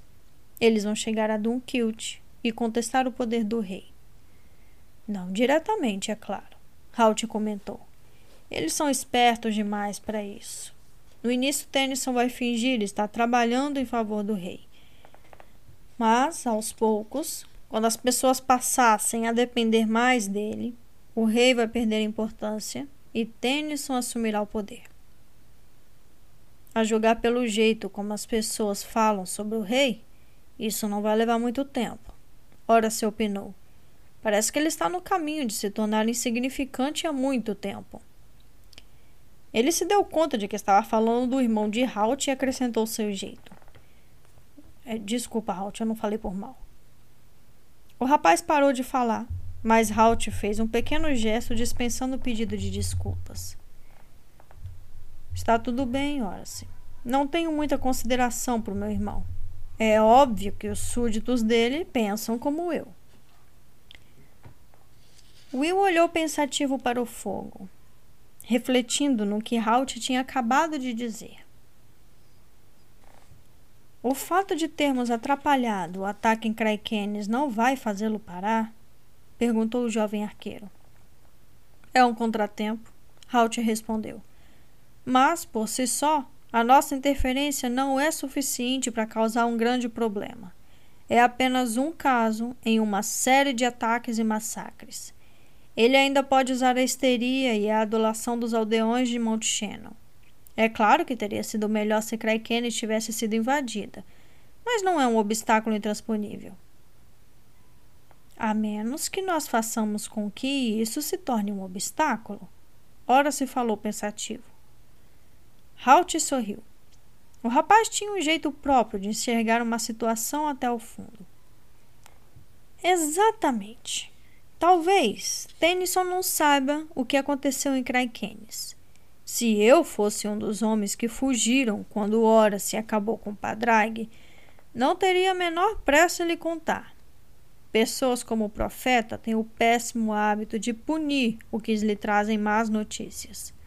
Assim, enquanto ele continuará a avançar e reunir mais seguidores, vai esperar que rumores sobre o massacre o acompanhem. Se isso não acontecer, ele não vai ficar muito preocupado. Contudo, se espalharmos a notícia sobre a vitória do guerreiro do sol nascente, a história vai ser outra. Se chegarmos a Dulquilt com os rumores de como o guerreiro do sol nascente derrotou 200 bandidos sedentos de sangue com apenas uma das mãos, ele vai ter que encarar o fato como um desafio à sua posição e não vai poder nos ignorar. Isso é bom? Will perguntou, franzindo o senho. Halt olhou para ele por alguns momentos em silêncio. É muito bom, ele disse. Na verdade, estou esperando ansiosamente um confronto com Tennyson. O velho arqueiro se recostou na poltrona e se espreguiçou. Tinha sido um longo dia e haveria outros longos dias no futuro. Vamos dormir um pouco, ele sugeriu. Will, Amanhã quero que você vá atrás de Tennyson e fique de olho nele. Ele não o conhece. Você pode representar um papel de trovador outra vez. Will concordou com um gesto de cabeça. Seria relativamente fácil se unir a um grupo desorganizado como o que estava seguindo Tennyson. Como trovador, ele, ele se movimentaria com facilidade entre eles. E, se ele seguir o padrão habitual dos forasteiros, vai dar uma grande volta pelo interior, reunindo seguidores, e vai chegar a Kilt dentro de aproximadamente uma semana. Mas, assim que você tiver uma ideia do que ele pretende, volte para nos contar. Onde os encontro? Will perguntou, embora sentisse que sabia a resposta. As palavras de Halt confirmaram o que ele suspeitava. Estaremos em Duquilt. Chegou a hora de fazer uma reunião de família com meu irmão. Fim do capítulo 29. Capítulo 30 Na opinião de Horace, Dunkilt era um castelo magnífico, construído dentro de uma cidade murada e instalado sobre um afloramento íngreme. Ele se agigantava sobre os prédios menores da cidade que o cercava. Em alguns pontos, os imensos muros cinzentos se elevavam a 10 metros de altura. Isso não foi erguido às pressas, ele disse a Halt, enquanto subiam uma rua lotada de mercadores, barracas de comida, artesãos exibindo o seu trabalho e pessoas empurrando carretas cheias de objetos tão diferentes quanto materiais de construção, legumes, peças de carne e adubo fresco. Apreensivo, ora se observou que às vezes os dois últimos itens se encostavam, deixando um pouco de adubo espalhado nas carcaças. O guerreiro decidiu que naquela noite comeria peixe. É uma antiga fortaleza, Halt contou. É vários séculos mais velha do que o castelo de Aralui. Estava aqui muito antes de a cidade crescer ao redor. Ora se franziu os lábios, impressionado. Porém, Halt logo destruiu o efeito grandioso da frase, acrescentando mais uma informação. Além disso, no inverno venta como o diabo. Os dois tinham se separado de Will dois dias antes, decidindo cavalgar diretamente para Dunkilt. Como Halt tinha previsto, rumores sobre o resultado da batalha em Kraikenes os tinha precedido. Ele achou surpreendente como as pessoas não precisam de estímulo para propagar rumores. Também se ouviam boatos sobre a forma pela qual Tennyson tinha repelido o ataque em Monte Shannon, e Halt sentiu um quê de dúvida entre as pessoas com quem falava. Elas não tinham certeza absoluta sobre o lado que deviam escolher. Rumores sobre forasteiros e sua capacidade de proteger vilas e povoados dos criminosos, abundantes em todo o país, vinham circulando há algum tempo. As notícias tinham vindo até de outros reinos. O Guerreiro do Sol Nascente era um fenômeno novo, mas a lenda era bem conhecida e o povo não sabia exatamente para que lado se voltar. Havia uma sensação de vamos esperar para ver que era exatamente o efeito que Halt desejava. Na noite anterior, acampada ao lado da estrada, ele tinha se mantido ocupado. Ora se suspirou ao observá-lo desembrulhando penas, frascos de tinta, pergaminhos e preparando tabletes de cera para lacres. O arqueiro estava pronto para trabalhar no que chamava de documentação criativa. Horace via aquilo como uma falsificação pura e simples. Ele se lembrou de uma época em que a habilidade de Halt como falsificador tinha horrorizado a sua alma correta e sincera. Hoje eu sou mais desonesto, pensou o rapaz. Não fico mais tão chocado. Não pela primeira vez, concluiu que o declínio de seus padrões morais era resultado do longo tempo que passava na companhia dos arqueiros. Halt olhou para cima e logo adivinhou o motivo para a expressão no rosto do jovem rapaz.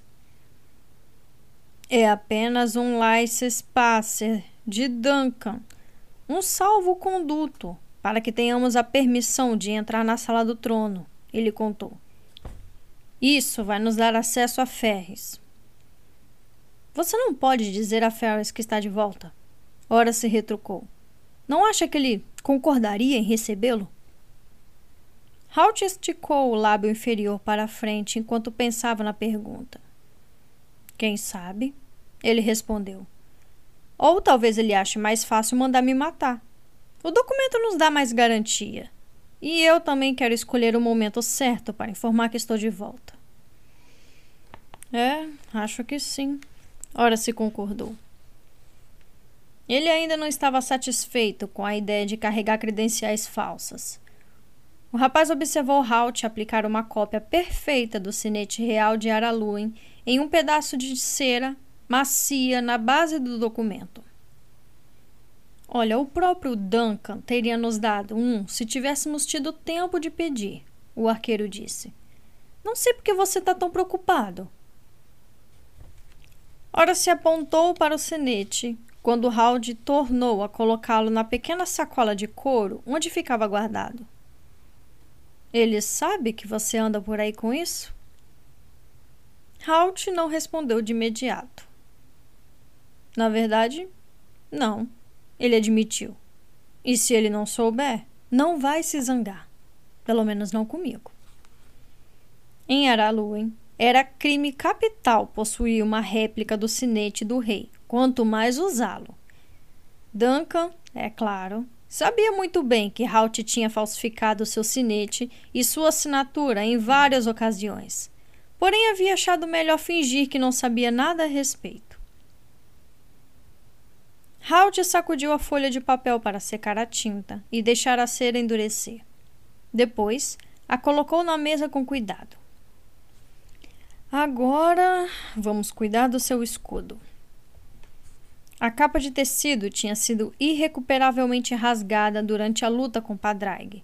Por isso, o jovem precisava de algo mais duradouro. Durante a tarde, ao passarem por uma vila, o arqueiro tinha encontrado tinta e vários pincéis. Naquele instante, ocupava-se em pintar o símbolo do sol nascente no escudo do jovem guerreiro. Ora se notou que Halt projetava a ponta da língua para fora enquanto se concentrava. Um gesto que fazia com que parecesse extremamente jovem. Pronto! O arqueiro exclamou, ao terminar de desenhar a linha negra horizontal no terço inferior do círculo que representava o sol. Nada mal. Ele levantou o escudo à espera do comentário de Horace e o guerreiro assentiu com um gesto de cabeça. Belo trabalho, o guerreiro elogiou. Um pouco mais sofisticado do que a velha folha de carvalho que você pintou no meu escudo em Gálica. É, sim, aquele trabalho foi feito às pressas. Ficou meio grosseiro, né? Este ficou bem melhor. É bem mais fácil pintar círculos e linhas retas do que folhas de carvalho. O arqueiro recostou o escudo em um toco de árvore para secar. Pela manhã, a tinta tinha endurecido e eles continuaram a cavalgar. Ora se usava o símbolo do guerreiro do sol nascente. Enquanto passavam por Dulquilt, os dois ouviram alguns murmúrios e dedos apontados para o símbolo. O rapaz constatou que as pessoas notaram e reconheceram o desenho. Algo vinha preocupando Horace, e ele decidiu que era uma hora boa para tocar no assunto. Halt, eu andei pensando no mesmo instante, o jovem se arrependeu de começar dessa forma. Halt logo assumiu o olhar sofrido que adotava quando algum de seus jovens companheiros lhe dava oportunidade. Em vez de esperar que o arqueiro falasse algo, ora se prosseguiu. Você não está preocupado em ser reconhecido pelas pessoas no castelo? Ser reconhecido? Ninguém ali me vê desde que eu era garoto. Bom, Talvez não você. Ora se hesitou e decidiu que talvez não fosse sensato mencionar um vínculo do arqueiro com Ferris em público. Mas você e ele, você sabe de quem eu estou falando, são gêmeos, certo? Portanto, presume-se que sejam parecidos. Não está preocupado com que as pessoas digam: Ah, veja, ali vai você sabe quem na capa cinzenta? Ah, tá. Entendi o que você quis dizer. Duvido que isso aconteça. Afinal, o capuz da minha capa esconde quase todo o meu rosto.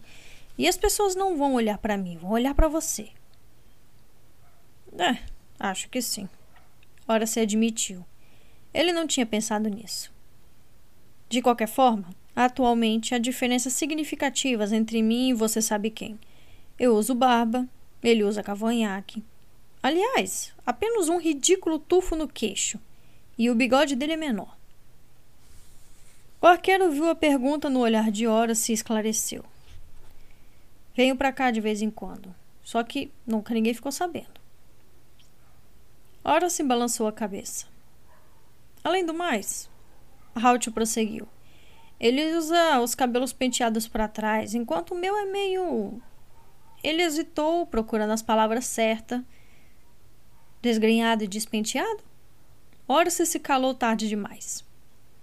O corte de cabelo de Halt era um assunto polêmico e as pessoas sempre o criticavam. O arqueiro lançou um olhar zangado para o rapaz. Agradeço o elogio, o arqueiro disse. Houve uma pausa antes de ele concluir. Mas não acho que isso vai ser um problema. Ninguém espera que um rei seja desgrenhado e despenteado, como você tão gentilmente lembrou. Ora se pensou em responder, entretanto concluiu que seria mais sensato ficar quieto. Eles continuaram a cavalgar, subindo uma trilha íngreme e sinuosa que levava aos portões do castelo. Os dois iam devagar, passando pelas pessoas que viajavam a pé. Eram os únicos homens montados que se aproximavam do castelo e atraíam olhares interessados dos habitantes locais. Pareça orgulhoso. Halt recomendou pelo canto da boca. Você está em missão oficial para o rei Araluen. Para falar a verdade, eu estou numa missão falsa. O rapaz respondeu no mesmo tom baixo. Você sabe que isso não é algo que me faça sentir orgulho. Eles nunca vão saber. Sou um excelente falsificador. O velho arqueiro retrucou, parecendo satisfeito com o fato. Ora se olhou para ele. Ser um bom falsificador não é motivo para sentir orgulho, o guerreiro disse. Eu gosto da sua companhia, Horace. Halt replicou sorrindo alegremente. Você me lembra do quanto eu me tornei decadente. Agora vamos, pareça orgulhoso. Prefiro parecer enigmático. Acho que aprendi a fazer isso bem. Halt olhou um tanto surpreso para o garoto, pois se deu conta de que Horace estava crescendo e conquistando confiança. Atualmente não era fácil confundi-lo como antes. Às vezes, Halt até suspeitava de que era o alvo de algumas brincadeiras do rapaz, o oposto do que ocorria antes. Como não conseguiu pensar em uma resposta à altura, contentou-se em resmungar. Os portões do castelo estavam abertos. Afinal, não existia ameaça imediata para a cidade e havia um fluxo constante de pessoas indo e vindo no átrio. Carroças, carretas, pessoas a pé carregando trouxas nas costas, todas entravam e saíam. Um castelo real tinha necessidade constante de alimentos e outros confortos, como vinho e cerveja. E em um castelo antigo como aquele, sempre havia concertos para serem feitos. Fornecedores se misturavam a operários e comerciantes em uma massa humana fervilhante. No entanto, apesar de os portões estarem abertos, havia guardas de cada lado da entrada. Ao verem os desconhecidos a cavalo, os soldados deram um passo à frente, segurando as lanças na horizontal para barrar o acesso de ambos até que fossem identificados. Alguns pedestres na frente de Halt e Horace empurraram os guardas para ultrapassar os cabos de lanças cruzados, ansiosos para entrar e cumprir suas obrigações. Quem serão vocês quando estão em casa? perguntou o mais alto dos dois guardas. Horace escondeu um sorriso. As coisas eram de uma formalidade fora do convencional em Clomnel. No castelo de Araluin, um guarda teria dado a seguinte ordem rotineira: pare e espere ser reconhecido. Sir Horace, cavaleiro do reino de Araluin, o guerreiro do sol nascente do leste, com mensagens do grande rei Duncan para o rei Ferris. Halt respondeu. Horace olhava para frente, o rosto impassível. Tinha notado as palavras do arqueiro. O rei Duncan era o grande rei Duncan, enquanto Ferris era somente rei Ferris. Howard parecia estar aproveitando para se colocar em uma posição superior. Ora se manteve a expressão séria, mas seus olhos estavam atentos, percorrendo a multidão. Ele viu algumas pessoas pararem e observarem quando Halt disse as palavras Guerreiro do Sol Nascente. O guarda, porém, não pareceu ficar impressionado. Guardas realmente se impressionam. Ora se pensou. O homem estendeu a mão na direção de Halt. Documentos, por favor. Você tem alguma prova de quem é quem afirma ser? Ora se prestou atenção na forma melodiosa como os hibernianos falavam. Porém, logo recuperou a concentração. O jovem procurou em sua luva e tirou o laser passer que Halt tinha preparado na noite anterior. Ele o passou para Halt, que o entregou à sentinela. Ora se olhou para o lado e bocejou. Ele achou que um bocejo seria o tipo de gesto que um homem orgulhoso ou enigmático faria naquele momento. A sentinela examinou o passe com atenção. É claro que não podia lê-lo, mas o timbre e o selo de Araluem pareciam oficiais. Ele olhou para o companheiro. Tudo em ordem, ele afirmou. O guarda devolveu o documento para Halt, que o passou para Horace. As sentinelas abaixaram as lanças e recuaram, deixando os dois entrarem no pátio do castelo. Eles cavalgaram para o interior da fortaleza central, onde deveria estar situado o setor administrativo do castelo. Mais uma vez, tiveram seus documentos examinados sem nenhum motivo agora por um sargento da guarda. Ora se refletiu que Halt tinha razão. Poucas pessoas olhavam para o arqueiro. Em vez disso, preferiam concentrar a atenção em Horace, que, com a armadura completa e sentado sobre um cavalo de batalha de passos largos, parecia ser o mais impressionante dos dois visitantes. Se mais tarde alguém pedisse a um dos guardas para descrever Halt, certamente ele não seria capaz. Eles deixaram os animais do lado de fora da fortaleza e foram conduzidas para o interior por outro guarda até o segundo andar, onde ficava a sala de audiências de Ferris. Ali foram parados mais uma vez. Dessa vez por seu secretário, um homem jovem e de expressão agradável. Ora se o analisou com atenção. O homem lembrava um guerreiro. Usava uma longa espada e parecia saber usá-la era quase tão alto quanto Horace, embora com ombros não tão largos. Cabelos pretos e ondulados emolduravam um rosto magro e inteligente, e ele os esperava com um sorriso pronto e levemente cansado. Sejam bem-vindos, o jovem disse. Sempre ficamos satisfeitos em receber nossos primos araluenses. Meu nome é Sam Carrick. Da sombra do capuz, Halt olhou para o jovem com interesse. Carrick era o sobrenome real. Aquele jovem tinha algum parentesco com Ferris. Faz sentido, ele pensou. Os reis muitas vezes indicam membros da família para posições de confiança. Esse fato indicava que o jovem também era parente de Halt.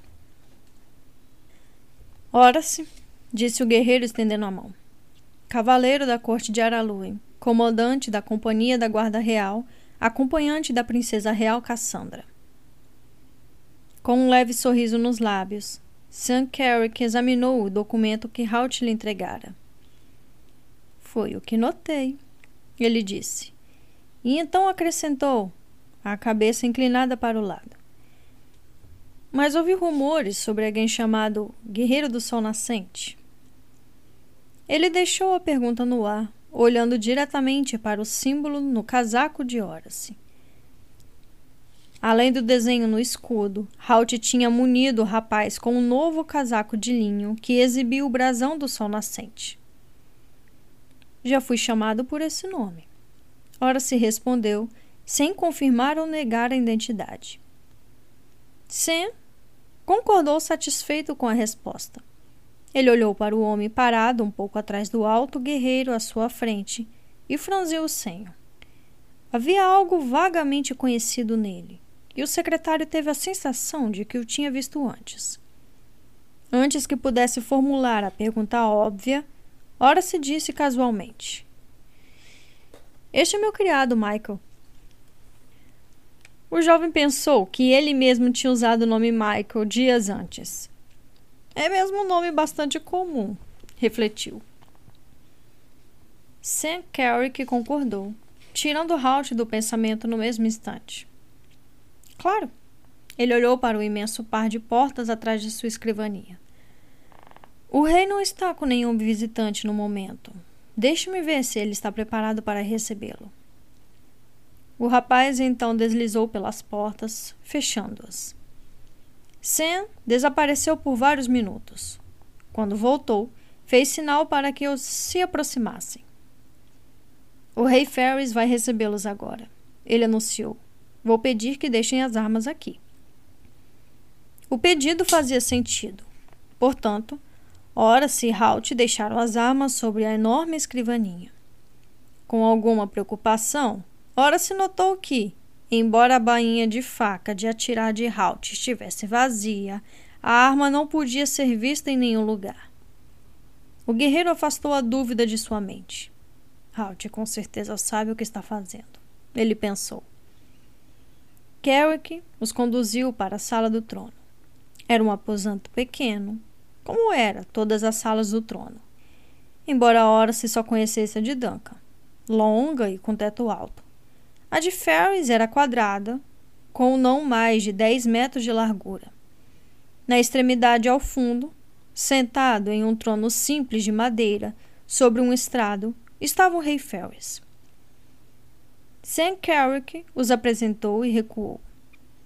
Ferris olhou os recém-chegados com curiosidade, imaginando por que uma delegação de Araluen estaria ali e por que não tinha ouvido falar dela antes. Ele fez sinal para que se aproximassem. Ora se foi na frente, seguido por Halt, como por uma sombra, alguns passos atrás. Ao se aproximarem, ora se observou o rei de Clomnel. A semelhança com Halt era evidente, mas havia diferenças. O rosto era mais cheio e a gordura adicional indicava que os traços não eram muito bem definidos.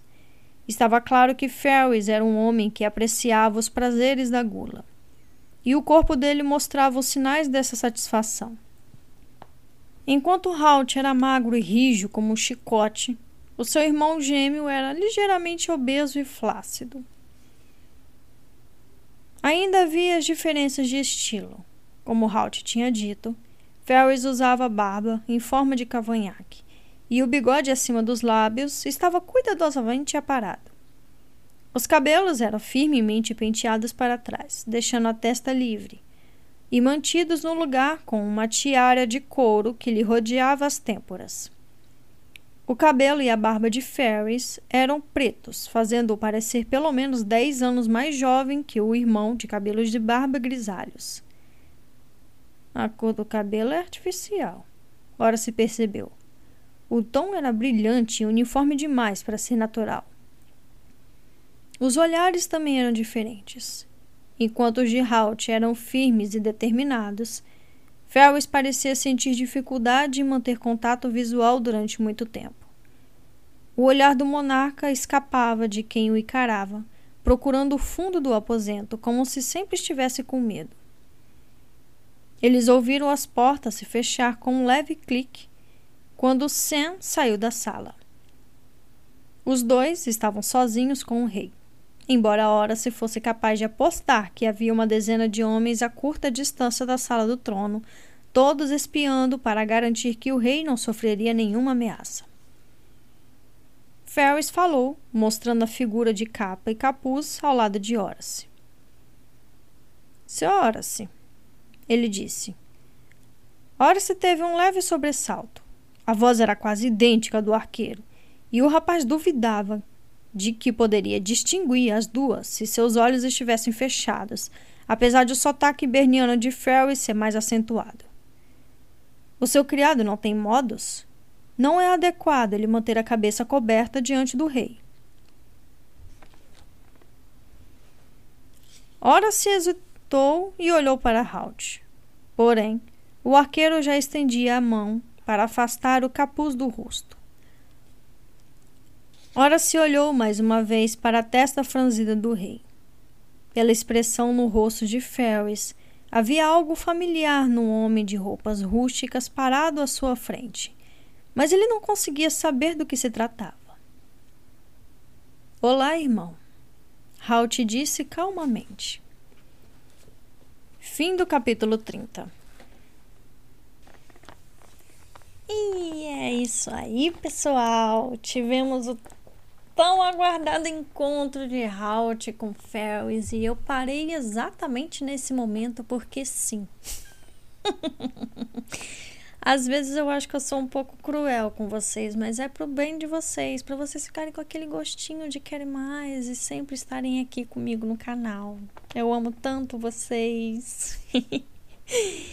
e gente, pois é. Mas então, o problema de se ler livro em, em, vários dias, assim como eu ando fazendo, porque eu não tenho tempo de fazer uma leitura de duas horas num dia só, então eu vou picotando as leituras. É porque eu não lembro do que foi do que foi lido anteriormente. Mas vamos puxar aqui é, da mente mas nós tivemos aí o reen... reencontro, ó. Nós tivemos aí a batalha de Krakenes, né? Depois da, da palhaçada feita lá em Monte Xênio por Tennyson, eles iriam atacar a cidadezinha de Krakenes e Will, Halt e Horace foram para lá ajudar, né? E assim fizeram. Nós tivemos aí mais uma vez, eu espero que a leitura tenha saído boa, porque eu não estava no meu na melhor da minha performance lendo, mas espero que tenha que eu tenha tido aí é, uma boa como é que eu explico? Performance na voz? Sei lá. Mas eu espero que eu tenha dado pelo menos intensidade na leitura enquanto é, estava ocorrendo a batalha de Krakenis, porque foi uma batalha bastante importante para esse para esse momento, né? Foi se, foi se estabelecido aí, ora-se como o guerreiro do sol nascente. Então os rumores começaram a se espalhar, né? O que Halt vai fazer com esses rumores ainda é um mistério, mas breve, breve será solucionado esse mistério. Eu espero que vocês gostem do que virá. É... Também tivemos o grande encontro aí do tivemos na verdade os dois os três organizando um, um novo plano. O Will vai atrás de tênis agora né? Ver o que, que ele está aprontando. E Halt e Ora se foram atrás de tênis. Protagonizaram aí mais uma cena engraçada entre Halt e Horace.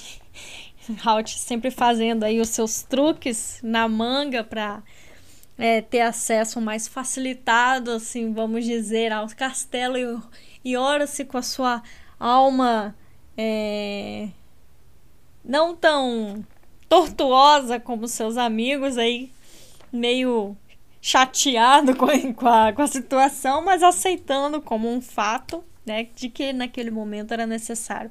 Essas interações dos três sempre, sempre me deixam muito é, com aquele coração quentinho, assim, sabe? Porque dá a sensação de que são uma família, assim, é, se entendendo e se ajustando ao seu, aos, às suas, suas maneirices, seu conhecimento, enfim, com o tempo passado juntos, eles acabaram se se tornando um grupo familiar mesmo, os três, né? E eu acho isso muito fofo entre eles.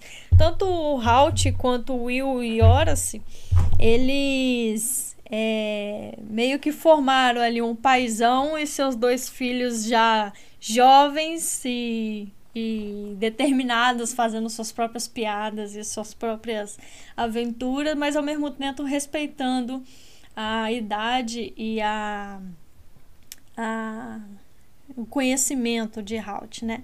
Então, isso é, é, como eu sempre digo a vocês, é, Rangers é um ensinamento, sempre é um ensinamento é, para os jovens, que mostra ali a,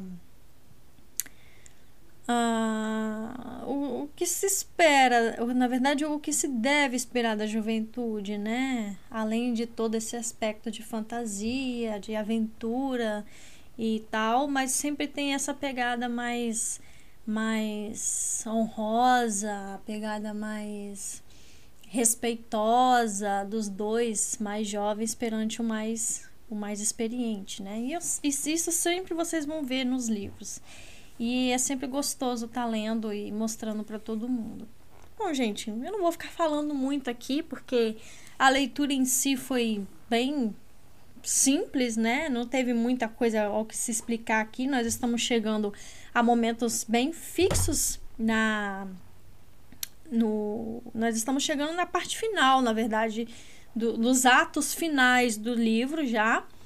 Nós, daqui para frente nós vamos ver é, já os passos para a finalização da história. O livro 8 tem poucos capítulos, apesar de que a gente leu bastante. Mas a, as consequências do livro 8, elas vão para o livro 9. Então é quase como se os dois se completassem. Ah, o livro 8 tem 45 capítulos. E e depois ele parte para o livro 9, que já é uma outra já é um outro já é um outro local, mas é, são as consequências desse livro aqui. Então, Prestem bastante atenção, principalmente a partir de agora, que nós estamos caminhando para o final do livro. Eu já falei demais, já falei mais de 10 minutos aqui, então espero que vocês tenham gostado da leitura. É... Mais uma vez agradeço a todos pela cadeira. Estou lendo de forma mais confortável, mais relaxada, principalmente hoje que eu cheguei do trabalho e eu tô só o pagaço. Então foi muito mais fácil fazer a leitura. E é isso, gente. É... Espero ter vocês por aqui por bastante tempo ainda. Obrigado a todos pela companhia. Aqui quem fala é a Flor. Sejam todos muito bem-vindos ao canal Ouvindo Livros. Um beijo, até a próxima e tchau!